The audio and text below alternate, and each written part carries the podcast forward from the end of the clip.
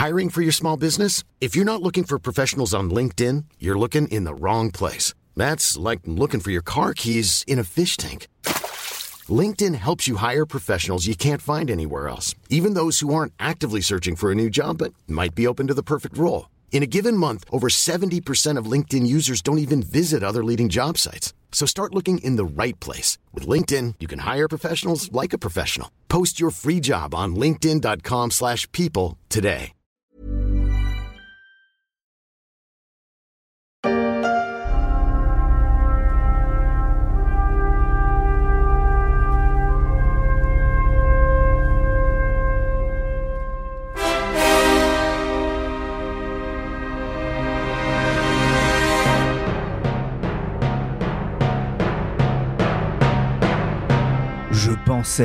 Que ce serait le prochain Apple.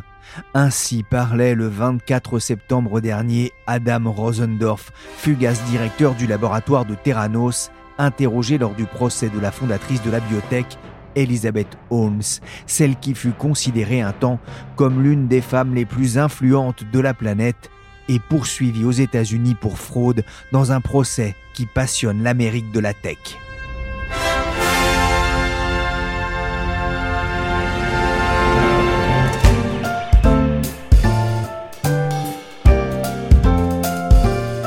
Je suis Pierrick Fay, vous écoutez La Story, le podcast des échos. Chaque jour de la semaine, la rédaction du journal se mobilise pour traiter et disséquer un sujet de l'actualité économique, sociale ou financière. Et aujourd'hui, je vous propose de revenir sur le scandale Terranos qui a ébranlé la Silicon Valley, comment l'Apple des biotech a fait pchit. Now to the highly anticipated trial of Elizabeth Holmes, a former billionaire and Theranos founder facing fraud charges. Opening statements were delivered today in a California federal courtroom. Le procès d'Elizabeth Holmes a démarré le 7 septembre devant la Cour fédérale de San José en Californie. La jeune entrepreneuse a connu avec sa société Theranos un parcours aussi fantastique qu'éphémère jusqu'à la disparition de la biotech il y a trois ans, une mésaventure qui débouchera sur l'un des plus gros scandales industriels du 21e siècle. Bonjour, Hortense Goulard. Bonjour. Vous êtes correspondante des Échos à San Francisco. Le procès d'Elizabeth Holmes s'est ouvert le 7 septembre. C'est un événement judiciaire dans la vallée? Oui, l'histoire de Terranos avait passionné les foules il y a quelques années, donc ça avait éclaté en 2015. Maintenant, le procès est en quelque sorte l'épilogue de cette histoire, donc effectivement, il y a beaucoup de curiosité autour du procès, qui va durer quelques mois, donc pour le procès d'Elizabeth Holmes, et qui va se poursuivre après en, en janvier avec euh, l'un de ses associés. Et donc l'un des signes de l'intérêt de ce procès, c'était le fait que le premier jour du procès, il y avait tellement de journalistes et de curieux devant le, devant le tribunal que la plupart des gens n'avaient pas pu rentrer. Qu'est-ce qui lui est reproché? Alors le, le procureur l'a rappelé au début du procès, ce qu'on lui reproche principalement, c'est d'avoir menti et triché pour obtenir de l'argent des investisseurs en prétendant que l'appareil de test sanguin qu'ils avaient conçu fonctionnait alors que ce n'était pas vraiment le cas. Et donc ils avaient fait des promesses euh, financières complètement délirantes aux investisseurs, des promesses qu'elles ne pouvaient absolument pas tenir. Et le risque principal, évidemment, c'était de mettre en danger la vie des patients en faisant des diagnostics qui n'étaient pas corrects. On va le rappeler, hein, l'idée de, de Terranos, c'était ni plus ni moins de révolutionner les tests sanguins. C'est ça. Alors la vision d'Elizabeth Holmes, c'était d'éviter les piqûres, parce qu'elle disait qu'elle-même avait peur des piqûres, et de fabriquer un appareil qui soit capable de réaliser des centaines de tests sanguins à partir d'une quantité minuscule de sang, en prélevant une goutte de sang au bout du doigt. Et euh, donc ce qu'elle voulait à terme, c'était de construire un appareil que chacun pouvait avoir chez soi pour effectuer des tests ou dépister des maladies. Et en attendant, Terranos avait déjà commencé à déployer ses premiers appareils dans des supermarchés, et euh, effectivement, le, le problème était que l'appareil ne fonctionnait pas, c'est-à-dire que les résultats des tests étaient assez souvent faux. Alors c'était trop beau pour être vrai pour un marché estimé à 75 milliards de dollars par an, rien qu'aux États-Unis. Hortense, comment le poteau rose a-t-il été découvert? Alors déjà, certains spécialistes avaient des doutes, mais ça n'avait pas vraiment éclaté au grand jour. Mais en fait, euh, il y avait pas de fonds spécialisés dans la santé qui avaient investi dans l'entreprise parce que euh, donc les gens qui avaient des compétences médicales euh, savaient que ce qu'elle promettait n'était pas forcément possible. Mais du coup, on n'en parlait pas vraiment. Et donc, ce qui a changé, c'était un médecin euh, qui s'appelle Adam Clapper dans le Missouri qui avait lu un article du New Yorker sur Elizabeth Holmes et qui trouvait qu'il y avait des choses qui clochent, que c'était un peu trop beau pour être vrai. Et donc, il avait écrit un post de blog exprimant ses doutes et il a été contacté par un petit groupe de personnes qui avaient eu maille à partir avec Terranos et qui sont allés le voir et qui lui ont dit mais en fait, elle promet des choses qui sont pas possibles, enfin qui soulève un peu tous les problèmes qu'il y avait autour de, cette entreprise. Et donc le médecin en question se dit bon c'est super intéressant, mais moi je suis pas un professionnel de l'information, j'ai juste un petit blog. Donc il est allé contacter John Carreyrou, qui est un journaliste du Wall Street Journal qui est spécialisé dans les, dans les investigations et dans la santé. Donc en lui racontant cette histoire. Et donc euh, Carreyrou va parler notamment à une personne qui était le directeur du laboratoire de Terranos, et puis à des patients, à des docteurs, à des anciens employés, etc. Donc il construit son enquête et il publie un article en octobre 2015 qui va déclencher un raz-de-marée. Donc en révélant que en fait euh, la technologie de Terranos ne, ne fonctionnait absolument pas et qu'elle avait menti à la fois aux investisseurs, aux patients et à peu près à tout le monde pour arriver à ses fins. Si on comprend bien, la, communauté euh, scientifique n'y croyait pas vraiment. Est-ce qu'elle a alerté euh, un peu dans le désert euh, sur ce modèle Terranos Alors, je sais pas s'il y a des gens qui ont vraiment essayé de tirer la sonnette d'alarme. Je pense que c'est plutôt des gens qui avaient des doutes, qui se disaient c'est un peu trop beau pour être vrai, mais comme ils n'avaient pas forcément la preuve de ce qu'ils avançaient, ils n'ont pas forcément fait beaucoup de vagues. Et en fait, les journalistes qui ont fait des portraits d'Elizabeth Holmes au début ont parlé à des gens qui étaient à son board, qui étaient des gens qui avaient un CV très impressionnant, mais qui ne connaissaient rien au secteur de la santé. Donc, il y avait des grands noms comme le général Matisse, qui a été euh, le secrétaire de la défense de Trump, Schultz, qui a été secrétaire du Trésor sous Nixon et secrétaire d'État sous le président Reagan. Donc des personnes qui n'avaient pas de compétences médicales, mais qui avaient des noms prestigieux et qui, euh, du coup, ont convaincu les investisseurs d'investir dans la start-up, même s'il y avait très peu de, de substance derrière. Donc euh, il y a des grands investisseurs comme Murdoch ou,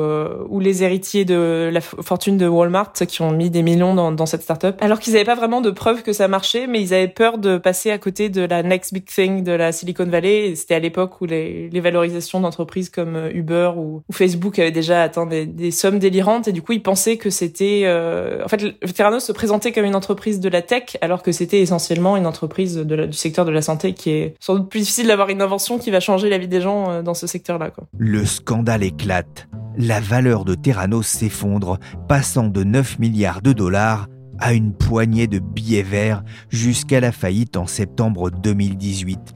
Il ne restait déjà plus qu'une douzaine de salariés sur les 800 qu'a compté l'entreprise en 2015. Elizabeth Holmes a alors 34 ans. Mais qui est cette femme et comment est-elle parvenue à faire tourner la tête des grands argentiers de Wall Street? Et de la Silicon Valley. Elizabeth Holmes, c'est une jeune femme qui est née en 1984 à, Washington DC et qui a créé euh, Terranos alors qu'elle était âgée seulement de, 19 ans en, en 2004. Anaïs Moutot est journaliste aux échos, ancienne correspondante du journal en Californie. En fait, euh, elle a abandonné ses études d'ingénieur en chimie à Stanford, en Californie, au bout d'un an, pour lancer son entreprise et elle a réussi à convaincre euh, le chef du département de son université de rejoindre le conseil d'administration de, sa start-up. En fait, c'est quelqu'un qui était très ambitieux euh, depuis l'enfance. C'est en tout cas ce que raconte le journaliste John Carreyrou, qui a écrit le livre Bad Blood sur Terranos et qui à l'époque travaillait au Wall Street Journal. C'est le journaliste qui a publié plusieurs enquêtes qui ont été un peu le, déclencheur de l'écroulement de, son entreprise. Et dans ce livre, il raconte qu'Elizabeth Holmes, elle disait vouloir euh, devenir milliardaire dès l'âge de, 9-10 ans euh, à des repas de famille. Donc euh, elle a grandi dans une famille plutôt aisée, avec un père haut fonctionnaire qui travaille dans, différentes agences gouvernementales avant d'habiter à, Houston. et Elisabeth va y étudier dans un des meilleurs lycées privés. C'est une élève super studieuse qui réussit dès l'âge de 15 ans à se faire admettre à la Summer School de, de Stanford pour apprendre le chinois. Et une fois finie le lycée, elle est acceptée à Stanford en Californie pour des études donc d'ingénieur en, chimie. Son père voudrait qu'elle fasse un PhD, mais elle, très très vite, elle a envie de lancer sa boîte. C'est vraiment euh, son idée depuis qu'elle est jeune.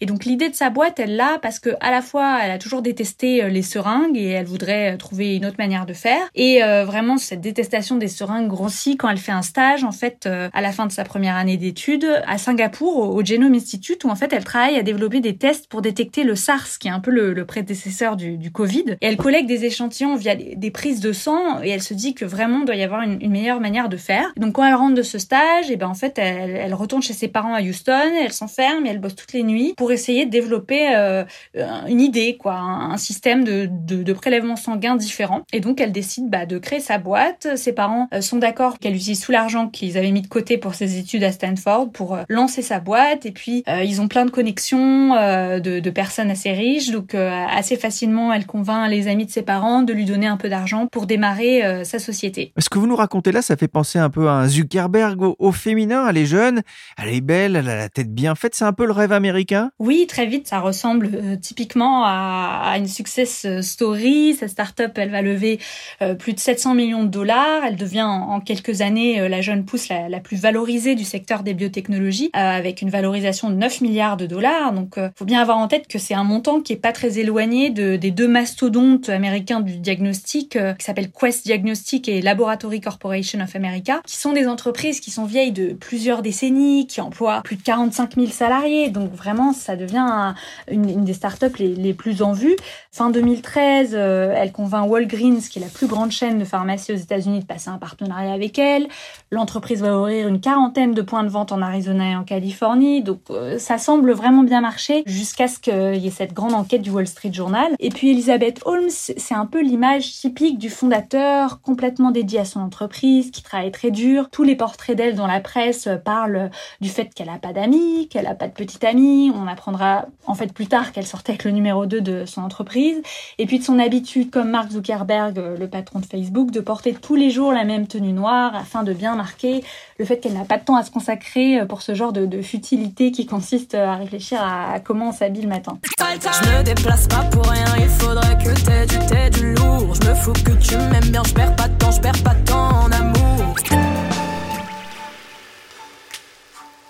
Elle était considérée jadis comme la Steve Jobs du secteur pharmaceutique. L'histoire de cette jeune prodige est absolument fascinante. Elle promettait de révolutionner des tests sanguins pour dépister le cancer ou le sida avec cette compagnie qu'elle a appelée Theranos. On parlait d'elle hein, comme la Steve Jobs de la pharma, la plus jeune femme milliardaire au monde. C'était en 2015.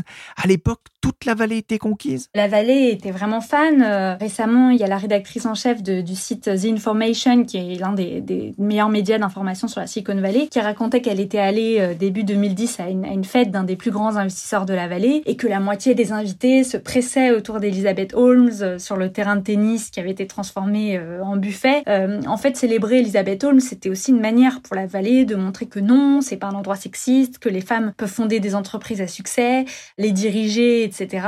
Et puis Elizabeth Holmes, elle résonnait aussi complètement avec l'obsession de la Silicon Valley pour les fondateurs charismatiques qui osent prendre des risques, qui sont des, des drop-out, c'est-à-dire qui ont abandonné les études pour euh, lancer leur start-up. Donc euh, Steve Jobs, euh, il a même pas fait un an à l'université en Oregon avant de partir. Bill Gates, Mark Zuckerberg, ils ont pas terminé Harvard. Evan Spiegel qui a créé Snapchat, il a il a même pas décroché sa licence à Stanford. Donc il y a vraiment cette idée qu'en fait presque c'est bien d'avoir abandonné ses études. Il y a toute une admiration pour les gens qui font un peu l'école buissonnière quoi. Mais ce qui est important d'avoir en tête, c'est aussi que sa conquête, ça se limitait pas à la vallée. Hein. Elle, séduisait toute l'Amérique. Donc elle avait d'anciens politiciens très haut placés à son conseil d'administration, deux anciens sénateurs et trois anciens secrétaires d'État, dont Henry Kissinger. Elle était très introduite dans les cercles de pouvoir à Washington DC, en partie grâce à son père. Hein. On lui déroulait partout euh, le tapis rouge. À la fondation Clinton, il y a encore des vidéos sur YouTube qu'on peut voir. Où on voit Bill Clinton qui l'interviewait avec Jack Ma, le PDG d'Alibaba. Euh, Barack Obama euh, l'avait nommée ambassadrice d'un programme sur l'entrepreneuriat. Joe Biden, qui à l'époque était vice-président, était venu visiter l'un des deux laboratoires de sa société. Euh, donc voilà, c'était un peu euh, montré comme un exemple d'une réussite euh, scientifique. Elizabeth Holmes est passée des premières pages de Fortunes et de Forbes à la chronique judiciaire et au prétoire.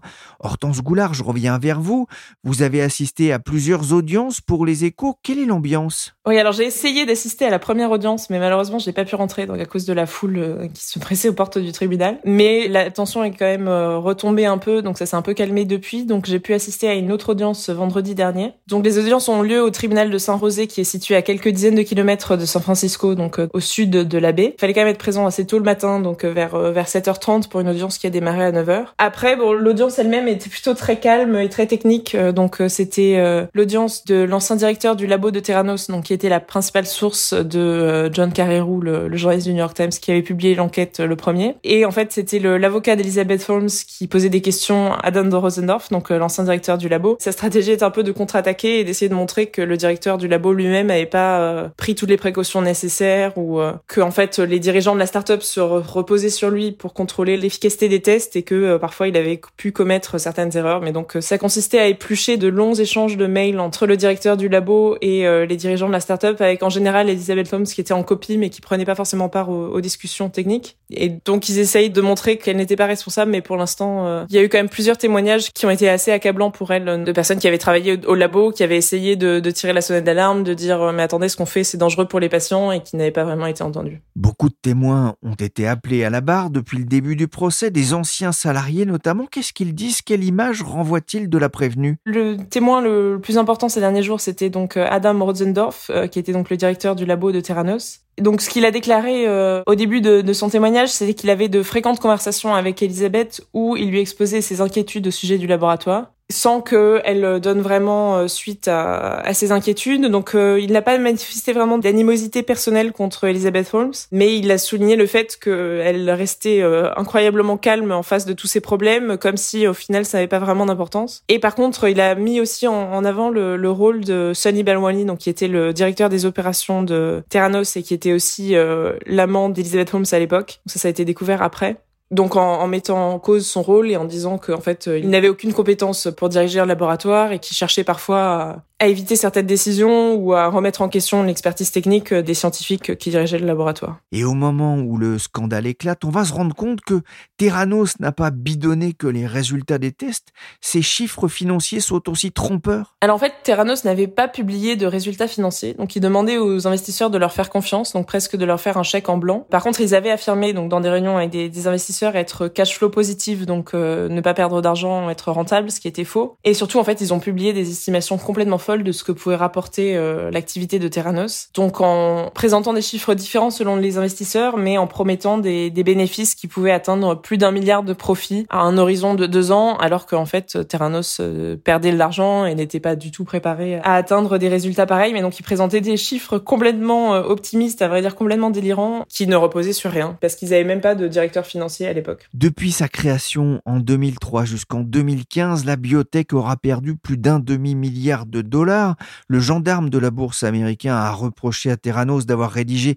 de faux rapports pour convaincre des fonds de capital risque de participer à ces levées de fonds. Vous le disiez, elle l'accuse aussi d'avoir falsifié ses comptes. Avec un exemple, en 2014, Terranos revendiquait 100 millions de dollars de chiffre d'affaires le montant s'élevait en réalité à 100 000 dollars. Elizabeth Holmes a signé un accord à l'amiable avec la SEC, elle a payé 500 000 dollars d'amende.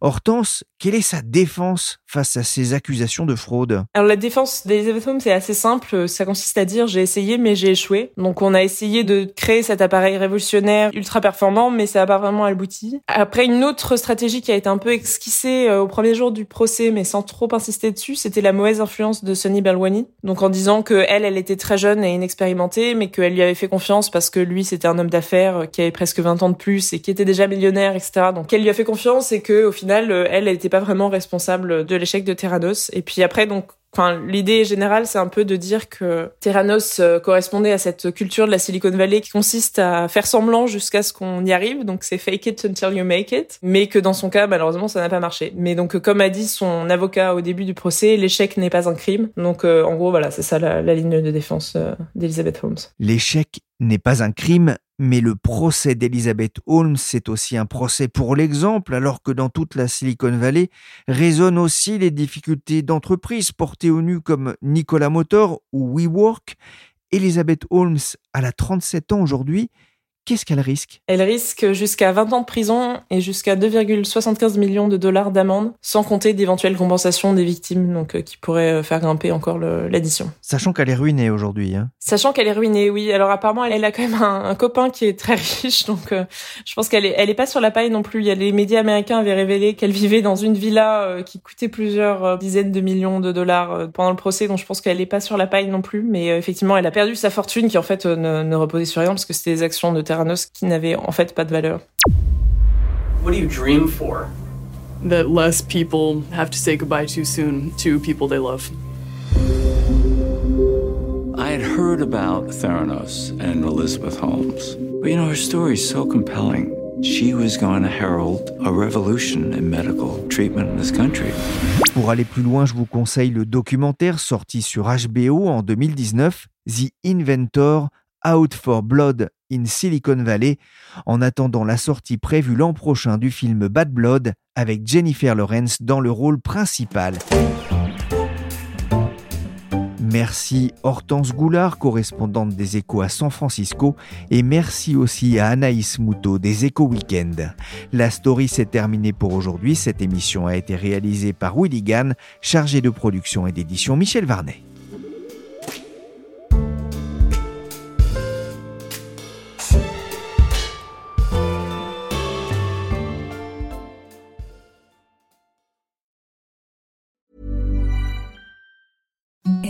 The softest sheets you've ever felt. Now imagine them getting even softer over time. That's what you'll feel with Bowl and Branch's organic cotton sheets. In a recent customer survey, 96% replied that Bowl and Branch sheets get softer with every wash. Start getting your best night's sleep in these sheets that get softer and softer for years to come. Try their sheets with a 30-night guarantee. Plus, get 15% off your first order at bowlandbranch.com. Code BUTTERY. Exclusions apply. See site for details.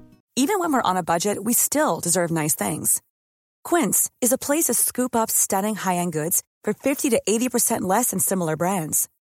They have buttery soft cashmere sweaters starting at $50, luxurious Italian leather bags, and so much more.